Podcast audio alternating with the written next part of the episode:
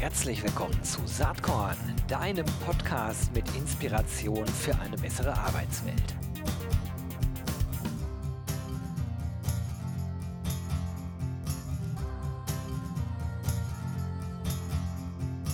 Hallo und herzlich willkommen zum Saatkorn Podcast. Yo, treue Saatkorn-LeserInnen, die werden wahrscheinlich im Blog schon das Interview äh, mit Philipp Tomaszewski gelesen haben über Fretch.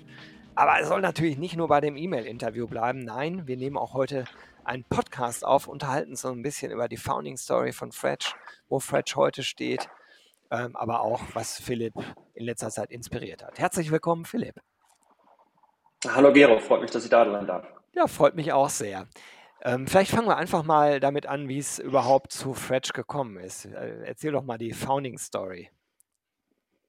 Äh, ja, sehr gerne. Ähm, und, und, da fange ich gerne ganz früh immer an. Ähm, ich bin seit circa zehn Jahren im, im Consulting-Business eigentlich tätig und habe so alle verschiedenen Stationen mal durchgemacht, von Inhouse-Consulting im Konzern bis hin zu Startup-Consulting bei einem Investor bis dann in die Beratung. Habe da Konzernen geholfen, neue digitale Geschäftsmodelle und Produkte zu bauen. Und irgendwann habe ich gesagt, ähm, das Ganze mache ich dann weiter als Freelancer und ähm, habe das dann auch eine Weile gemacht und habe natürlich in der Zeit mit verschiedenen Providern, Vermittlern und Plattformen zusammengearbeitet. Und muss sagen, nach zwei, drei Jahren, ich war dann ziemlich ernüchtert, was da letztendlich auf dem Markt ist, wie die Leute da miteinander agieren. Sehr viel Gemauschel gefühlt, sehr viel äh, untereinander hergeschiebe, wenig Transparenz. Und das war dann für mich der Initialgedanke, um zu sagen, hey, braucht es eigentlich nochmal so eine Plattform wie Fretch? Fairerweise muss ich auch sagen damals, ähm, ich, der Gedanke schoss sofort in den Kopf, braucht es jetzt die 3557. Freelancer-Plattform, ketzerisch gesagt. Ja. Das ist mega, dass Und, du ähm, das ansprichst, weil das wäre eine Frage für gleich gewesen. Ich hatte in letzter Zeit relativ, oder im letzten anderthalb Jahren relativ viele Freelancer-Plattformen auch hier im, im Podcast. Also wo ist die Differenzierung? Da können wir gleich nochmal drüber sprechen. Aber du hast dich ja entschlossen, es zu tun. Warum? Ähm, ja, und, und zwar, man, wie, wie es man dann so macht, man setzt sich natürlich mal hin und schaut, wo, wo sind eigentlich die Probleme und was sind die Hauptprobleme. Ja. Und aus meiner Sicht waren es eigentlich äh, im Grunde genommen zwei. Das eine ist wirklich die mangelnde Transparenz und damit die doch mangelnde Kommunikation zwischen den drei Parteien, die dort irgendwie involviert sind. Und in der Mitte ist dann natürlich der Vermittler, der die Hauptaufgabe der Kommunikation hat. Und habe das wahrgenommen, nicht nur ich selber, sondern auch bei Freelancer-Kollegen und Leuten in meinem Netzwerk, dass das äh, nicht gut funktioniert. Ähm, und der zweite Punkt ist gewesen, dass sie gesagt haben, die Terms, mit denen mit den Freelancern oft zusammengearbeitet wird. Ja, das heißt, äh, Tagessätze, Pricing, wie offen wird darüber kommuniziert, dass das eigentlich auch bei jedem Vermittler ja, eher schlecht gemacht wird sozusagen. Und das waren für mich die beiden Punkte zu überlegen, okay, kann man damit sozusagen nochmal Zugang in den Markt bekommen? Ja, und trotzdem war das natürlich nach wie vor eine gewagte These. Ähm, aber wie man das dann so gut aus dem, aus dem Startup-Lehrbuch macht, sozusagen, haben wir einen ersten MVP gebaut, wirklich sehr, sehr hemdsärmlich. Das heißt, damals so mit No-Code-Lösungen selber zusammengefrickelt. Also das heißt, wir hatten noch gar keinen Programm oder ich hatte noch gar keinen Programmierer oder ähnliches, sondern habe das irgendwie mir selber zusammengesteckt und habe damit immer versucht, so die ersten 100 Freelancer zu überzeugen und denen das Konzept gepitcht, die App gepitcht, unsere Plattform damals gepitcht wenn ich heute drauf schaue, dann denke ich mir manchmal, huh, äh, schwierig, was man da irgendwie rausgehauen hat oder gezeigt hat. Aber auf der anderen Seite haben wir damit so die ersten 100, 150 Freelancer auf die Plattform sozusagen bekommen. Und das hat natürlich dann so ein gewisse, ähm, bei uns ein gewisses Selbstbewusstsein ausgelöst. Wir haben natürlich dadurch auch viel gelernt, weil wir die oder ich die quasi händisch akquiriert habe und auch verstanden habe nochmal, was deren Probleme sind, ohne dass es jetzt meinen subjektiven Bias irgendwie drin hat in dem ganzen Thema. Und ähm, ja, so konnten wir das Produkt weiter und weiter schärfen und dann kam man natürlich irgendwann an den Punkt, wo man sagte, hey, möchte ich jetzt weiter freelancen oder habe ich Lust, diese Plattform richtig aufzubauen? Mhm. Und diese ganzen Gespräche mit den vielen Freelancern, aber auch dann letztendlich das erste Kundenfeedback von den, von den Konzernen, mit denen wir zusammenarbeiten oder mit denen, die die Freelancer brauchen, hat uns dann letztendlich drin bestätigt, okay, da, es braucht die 3597. Freelancer-Plattform. Ja, die ja offensichtlich ein bisschen anders aufgestellt ist, wie ihr euch ja übrigens Absolut. auch auf eurer Webseite positioniert. Ne? Wenn man da in den Reiter reinklickt für Unternehmen, da stehen die Argumente auch direkt schön aufgelistet. Werd euch natürlich auch in den Shownotes verlinken, äh, dein Profil auf LinkedIn, aber auch Fretch als Webseite also das ganze Transparenzthema finde ich auch total wichtig äh, und eigentlich auch aus beiden Perspektiven. Ne? Also für den Freelancer, für die Freelancerin selbst, aber auch für den Auftraggeber, das Unternehmen, äh, ist es natürlich super, wenn das so transparent läuft. Ja auch das klassische äh, Problem, das jedes Plattform-Business hat, Henne-Ei-Problematik. Und im ähm, HR-Kontext wird das in der Regel ja so gelöst, dass man, und du hast es gerade schon so angedeutet, dass man erstmal die Talente irgendwie dahin holt, also in deinem Fall die FreelancerInnen und dann die Kunden akquiriert. Ne? Ähm, dieser Weg, die ersten 150 FreelancerInnen da drauf zu bekommen, das ist noch relativ leicht nachvollziehbar, wenn man gut vernetzt ist. Und hast ja eben schon berichtet, aus seiner Vita ergibt sich ja wahrscheinlich viel, äh, was, was diese 150 ja. Talente angeht. Aber wie gelingt dann der nächste Sprung? Ähm, ja, ich glaube, das ist gar nicht mal so, so, so ein HR-spezifisches Thema, sondern wie du richtigerweise gesagt hast, einfach ein, einfach ein Plattformthema. Ähm, am Ende des Tages ist es dann doch viel Direktansprache im ersten Moment, ähm, dann den Freelancern natürlich auch zu zeigen, hey, äh, wir halt sind eine andere Plattform, wir haben spannende Projekte dort drauf, unsere Terms sind andere, unsere Terms sind besser als das, was du bei anderen Plattformen bekommst. Und dann ist es natürlich, sind es glaube ich bei uns zwei Komponenten gewesen, die, den, die das Wachstum wesentlich getrieben haben.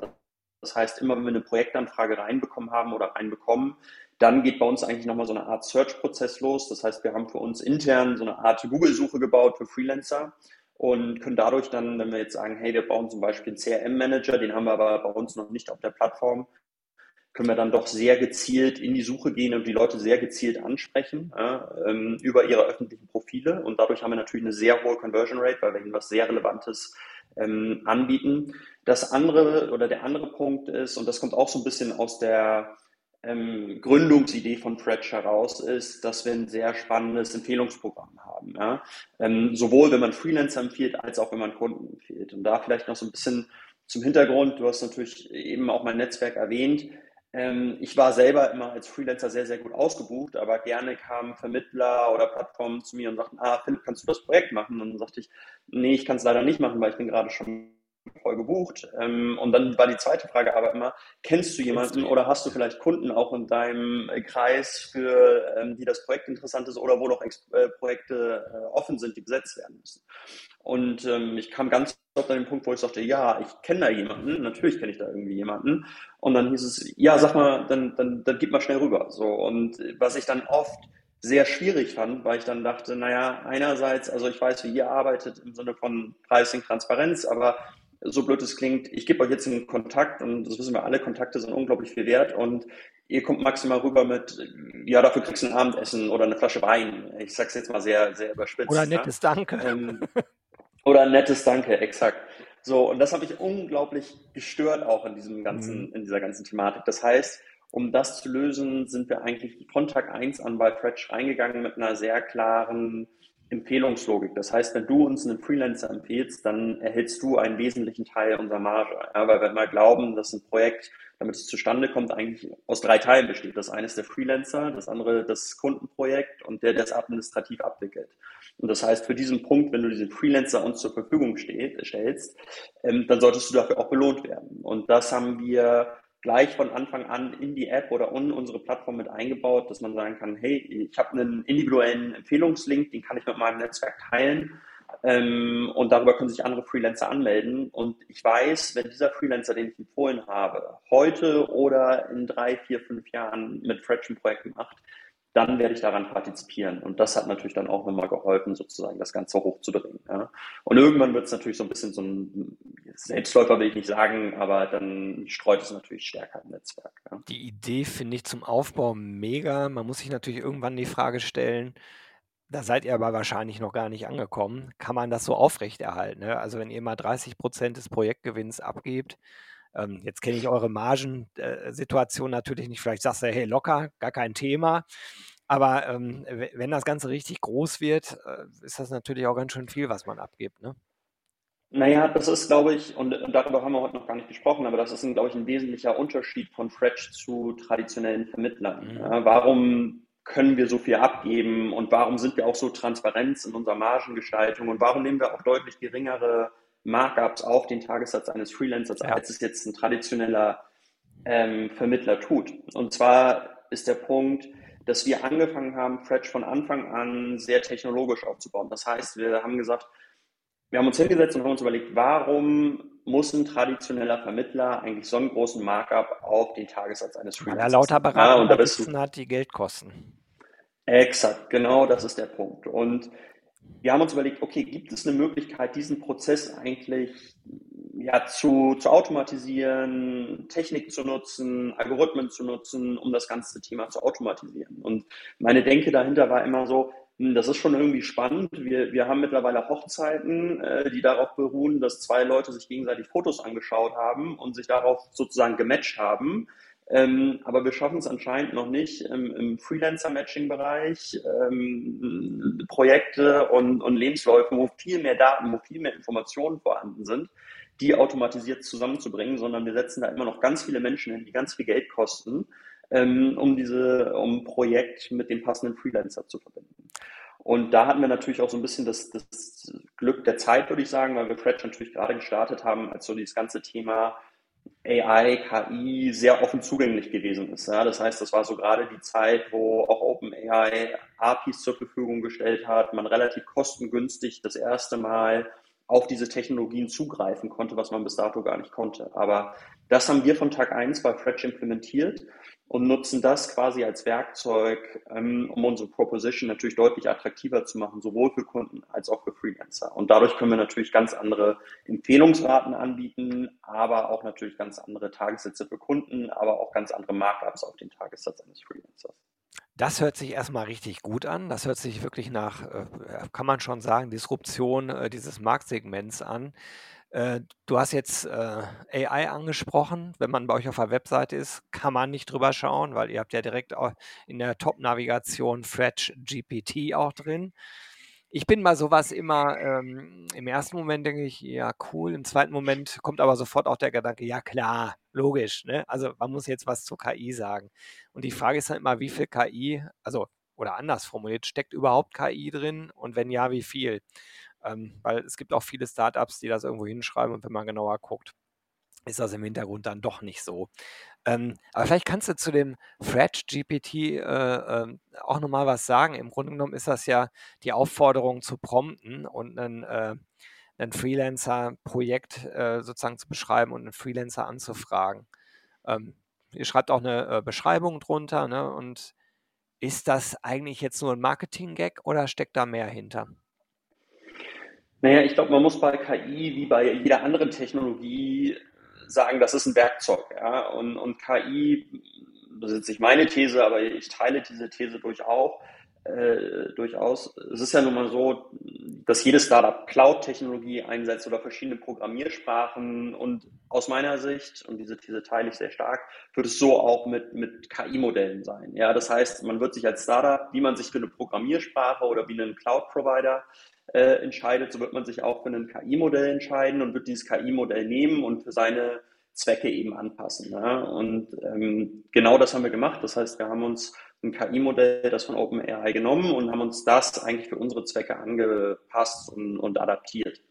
Und was haben wir gemacht? Wir, wir nutzen das in, in, verschiedenen Bereichen de facto. Ja. Den einen hast du schon genannt, das Thema Job Description slash Prompting. Das heißt, wir haben ein Modell gebaut, wo anstatt dass ich sozusagen meinem, meinem Account Manager bei meinem Personalvermittler eine lange E-Mail schreibe und sage, du, ich suche irgendwie hier und das und kannst mir mal helfen, das irgendwie zu identifizieren, haben wir einen, eine Art Assistenten gebaut, der dir hilft, innerhalb von zwei bis fünf Minuten eigentlich eine valide Job Description für, äh, für dein Freelance-Projekt zu schreiben, ja, was du dann auch sozusagen mit deinen Fachbereichen teilen kannst. Also oft kommt ja der Punkt, hey, ich gehe zum Einkauf und sage, ich brauche einen Freelancer, dann sagt der Einkauf oder die HR-Abteilung, ja, dann gib mir mal eine Job Description. Ja, so, und diesen ganzen Prozess zu vereinfachen, zu verschlanken, ähm, das ist der erste Teil, wo wir KI de facto einsetzen. Der zweite Teil ist, dann kommt es natürlich sozusagen an das, an das Thema Matching. Und ich glaube, gerade wenn wir uns, und, und du kommst ja auch aus dem HR-Bereich und hast wahrscheinlich hunderte, wenn nicht tausende Lebensläufe gesehen,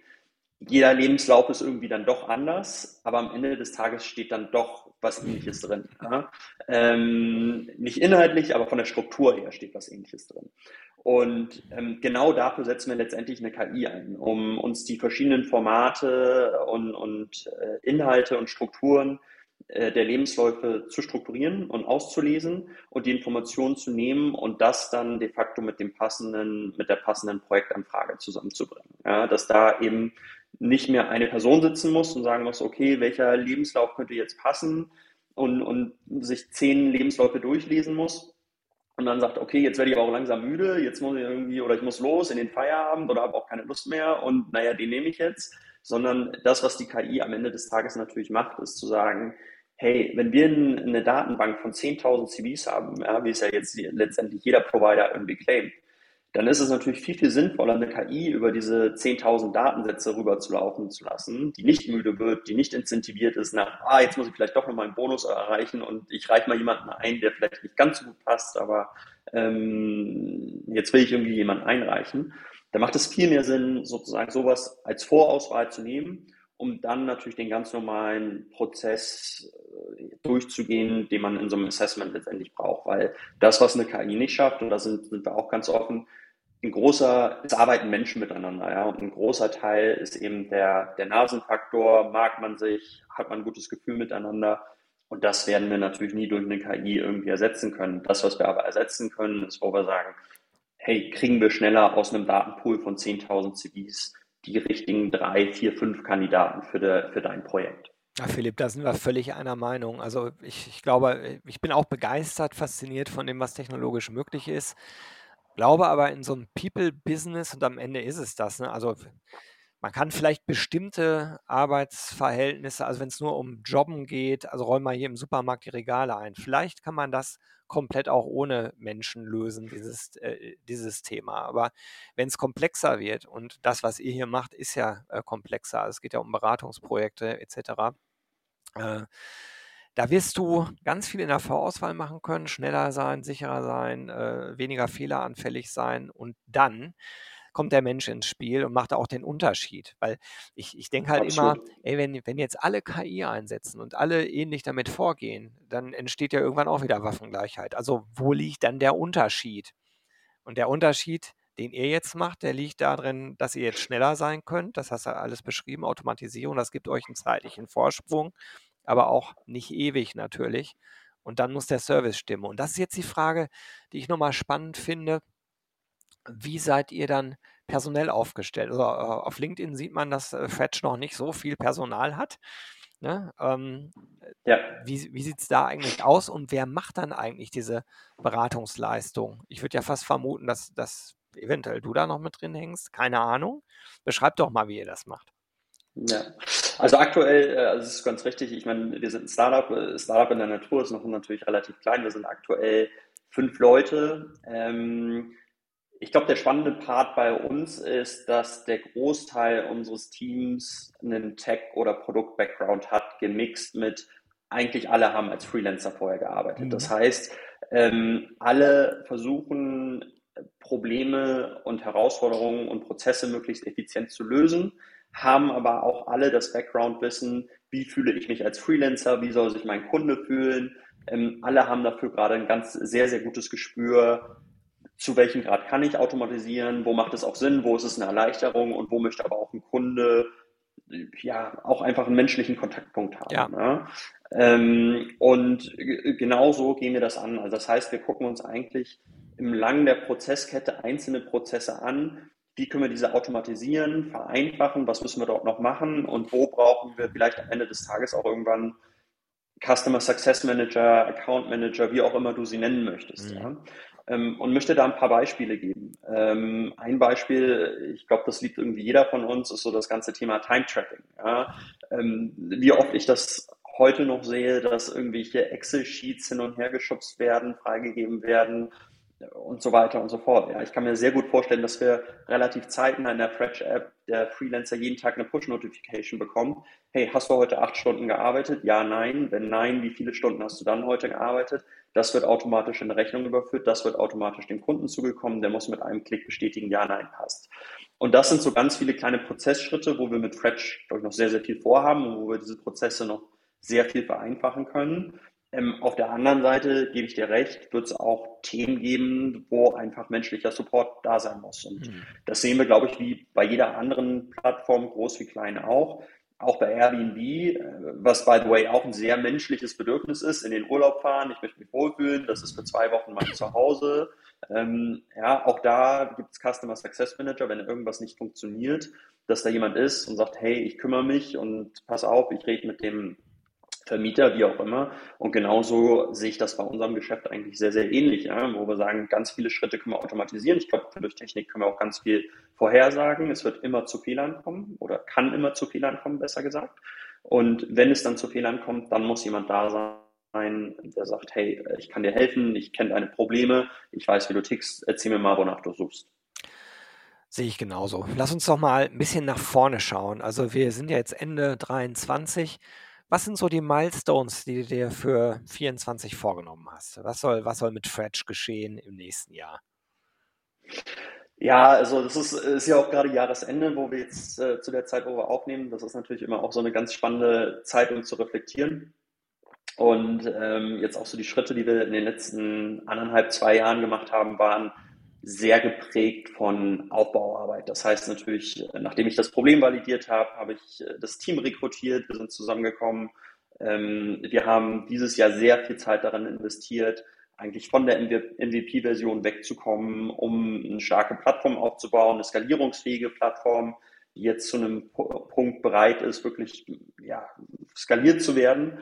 Und das ist, glaube ich, genau für 24 unser Ziel. Das heißt, ähm, Projektanzahl, Umsatzgrößen, Gewinngrößen, das, was wir jetzt auf einen sehr, sehr guten und stabilen Stand gebracht haben, dass wir da wirklich unsere Technologie, unser Wissen, unser Können nutzen, um das nächstes Jahr hochzufahren. Und wir sind jetzt an einem sehr, sehr guten Punkt, wo wir wissen, wie wir die Freelancer auf die Plattform bringen, wo Freelancer gerne zu uns auf die Plattform kommen und genau das selber machen wir jetzt gerade auf der Kundenseite und ähm, freuen uns da gerade über jeden, ja, jedes Kunden, jeden Großunternehmen, jedes Großunternehmen, um mit denen eben in den Austausch zu kommen gerade. Und das ist das Ziel definitiv nächstes Jahr.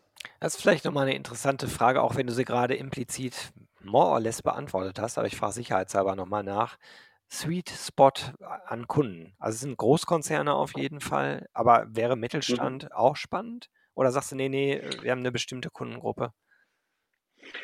Ähm, äh, ich glaube, am Anfang äh, nimmt man natürlich so ein bisschen die, die Low-Hanging Fruit. Ja? Und ähm, also was wir natürlich bei Großunternehmen sehen, ist, dass die viele Prozesse beziehungsweise das Arbeiten mit Freelancern kennen. Und das hilft uns natürlich, ähm, das hilft aber, äh, also da können wir am schnellsten wirken sozusagen. Ja, und da ist natürlich auch der Punkt, wenn ich ein Großkonzern bin und mehrere hundert bis mehrere tausend Freelancer habe und wir mit den Kollegen in den Austausch kommen und sagen können, guck mal, das, was ihr aktuell an Freelancern habt, wenn ihr das über Fretch macht, dann realisiert ihr folgendes Einsparpotenzial. Da ist natürlich der Hebel enorm groß. Ja. Ja, von daher ist das natürlich für uns aktuell der Sweet Spot. Nichtsdestotrotz ähm, arbeiten wir auch mit Mittelständlern oder mit äh, beispielsweise E-Commerce Scale-Ups zusammen, wo sagt, hey, das ist jetzt mal unser erster oder zweiter Freelancer, wo wir es mal ausprobieren und, und überlegen, wie das funktioniert. Für uns deutlich mehr Erklärungsaufwand, ehrlicherweise, ja, weil man mit dem Kunden zusammen die Strukturen erarbeiten muss und soll und natürlich auch ganz viele Bedenken kommen, hey, warum ist der Tagessatz so teuer und rennt der nicht sofort weg oder ähnliches. Also ganz viele Fragen, die da kommen. Aber auch da sehen wir uns natürlich so ein bisschen in der Position des, des Helfenden und des Erklärenden, weil ich glaube, und da kennst du vielleicht die Arbeitsmarktsituation als, als, als ehemaliger HRler oder aktueller HRler noch deutlich besser als ich ich glaube, dass Freelancing ein wesentlicher Bestandteil wird, um den Fachkräftemangel in Deutschland eben zu lösen oder zu überbrücken. Ja? Das und gar nicht anders das, gehen, glaube ich. Also du, du, musst halt alle, du musst halt alle Register ziehen und das gehört definitiv mit dazu. Ne? Exakt. Und es wird natürlich auch Positionen geben, auch beim Mittelstand, wo es gar nicht Sinn macht, jemanden ja. dauerhaft für diese Position einzustellen. Und da sozusagen den Unternehmen natürlich auch zu helfen und erklären zur Seite zu äh, stehen, ist definitiv auch eine unserer Aufgaben.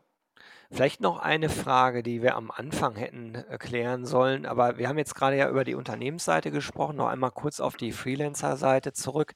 Habt ihr da einen Fokus? Also ich nehme Projektmanagement stark wahr, dass das, äh, mhm. dass das eine große Rolle spielt. Also es gibt ja durchaus auch Freelancer-Verticals, ne? die sagen ja, mhm. Vermitteln nur ITlerInnen äh, im Freelancing. Mhm. Wie seid ihr da unterwegs?